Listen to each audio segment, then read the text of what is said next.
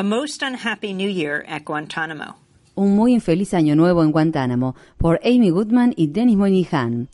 As the clock counts down to the new year and the world welcomes 2016. Mientras el reloj muestra la cuenta regresiva hasta año nuevo y el mundo da la bienvenida al 2016, otro reloj continúa haciendo tic-tac, contando los días, las horas y los segundos transcurridos desde el 23 de mayo de 2013, día en que el presidente Obama prometió dejar en libertad a todos los prisioneros que ya hubieran sido absueltos, pero aún se encontraran recluidos en la base de Estados Unidos en la bahía de Guantánamo. Ese reloj fue creado por el periodista independiente Andy Worthington y se halla en Internet en gtmclock.com. El 22 de enero se conmemora el séptimo aniversario del día en que Obama suscribió la orden ejecutiva 13492, que dispone el cierre de la prisión de Guantánamo en el transcurso de un año.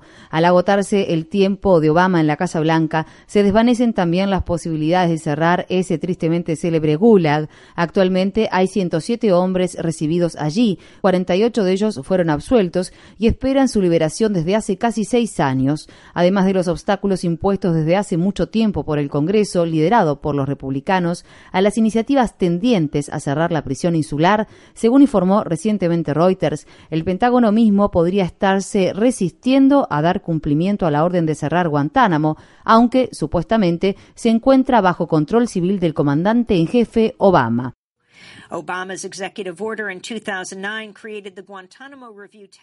La orden ejecutiva emitida por Obama en 2009 dispuso la creación de un grupo de trabajo para la revisión de casos de los prisioneros de Guantánamo, presidido por el entonces fiscal general Eric Holder. El grupo de trabajo incluía a representantes de los departamentos de Justicia, Defensa, Estado, Seguridad Nacional, de la Oficina del Director Nacional de Inteligencia, y del Estado Mayor Conjunto. La decisión de liberar a todos los prisioneros que hubieran sido absueltos contó con el consentimiento unánime de esas autoridades. Si bien algunos de esos prisioneros ya han sido liberados, resulta impactante pensar que muchos hombres, algunos de los cuales han estado detenidos por más de 10 años, siguen recluidos por tiempo indeterminado sin que medien cargos en su contra. Tariq Baodah es uno de los hombres cuya liberación ya ha sido determinada. Fue destinado a Guantánamo en febrero de 2002. Se acerca a los 14 años de detención por tiempo indeterminado. Casi nueve de esos años los ha pasado en huelga de hambre, recluido en aislamiento.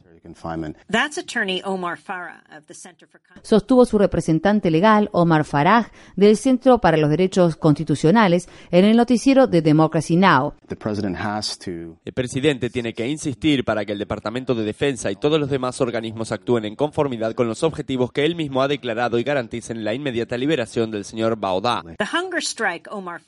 La huelga de hambre a la que se refiere Farah ha reducido a Tariq Baudá a la sombra del hombre que alguna vez fue, Visité al señor Baudá en marzo y en abril de este año y lo hallé en un estado físico totalmente desastroso. Según informa el gobierno, no lo digo yo, el señor Baoda pesa solamente 33.5 kilogramos, que representa el 56% del peso corporal que sería seguro para él.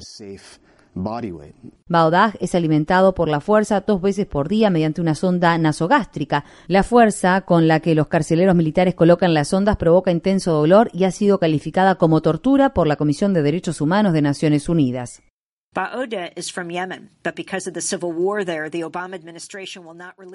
Tariq Baodah es originario de Yemen, pero como en ese país se desarrolla una guerra civil, el gobierno de Obama no autoriza la liberación de ciudadanos yemeníes directamente hacia su país natal. Farah afirmó Existe un país extranjero, otro país, dispuesto a aceptarlo y proporcionarle asistencia médica y rehabilitación. Se trata de una persona que está extremadamente enferma y el último paso en el acuerdo para su liberación aparentemente consiste en la sencilla tarea de enviar su historia clínica. El Pentágono se niega a dar a conocer su historia clínica haciendo alusión a normas de privacidad. Es mentira, y es una terrible mentira. Yo estaba sentado junto al señor Baoda cuando dio su consentimiento informado por escrito para la entrega de su historia clínica, a mí como su abogado y a los efectos específicos de la negociación de su liberación.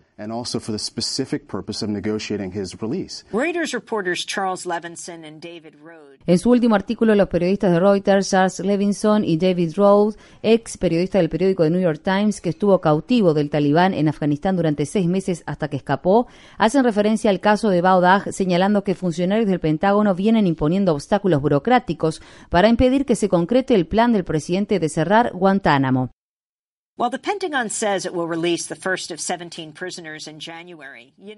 El Pentágono afirma que procederá a la liberación de los primeros 17 prisioneros en enero, pero eso nunca se sabe. Sin embargo, sí podemos estar seguros de que, puntuales como un reloj, los activistas pacifistas de la organización Witness Against Torture, vestidos con overoles naranjas como los prisioneros de Guantánamo, realizarán una vigilia, como cada 22 de enero, en conmemoración del aniversario de la orden ejecutiva de Obama para el cierre de Guantánamo.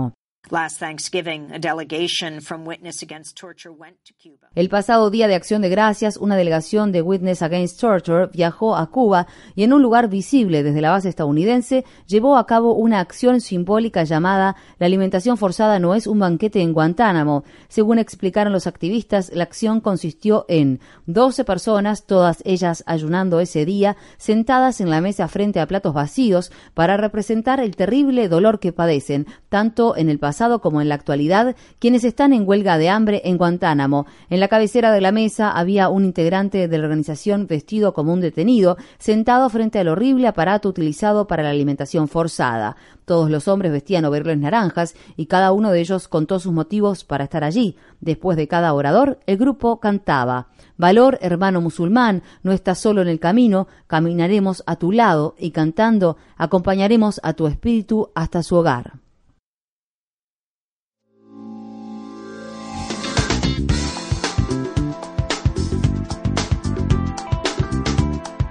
Este año, Democracy Now! en español, el informativo independiente de Guerra y Paz, cumple 10 años de transmisión. Únete a la celebración y envíanos a través de las redes sociales un autorretrato desde la región donde escuchas nuestro programa. O si eres una estación que transmite nuestra programación, envíanos una foto de tu radio.